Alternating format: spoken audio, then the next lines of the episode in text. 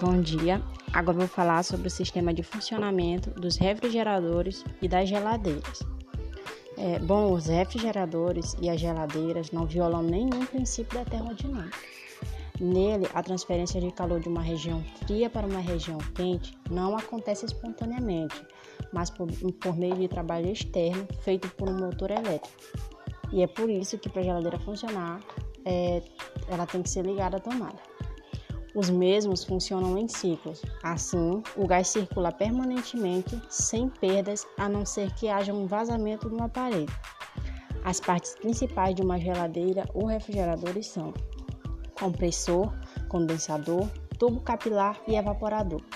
O compressor é movido por um motor elétrico, ele tem a função de aumentar a pressão e a temperatura do gás refrigerante, fazendo circular pela tubulação interna do aparelho. Quando o gás passa pelo condensador, perde calor para o meio externo, liquefazendo-se, ou seja, torna-se líquido. Ao sair do condensador, um estreitamento da tubulação provoca a diminuição da pressão. Assim, o elemento refrigerante, agora líquido e sob baixa pressão, chega à serpentina do evaporador, se vaporiza e assim retira o calor da região interna da geladeira.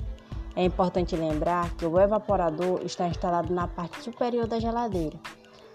A partir desse ponto, o ciclo se reinicia e o gás refrigerante é puxado outra vez para o compressor.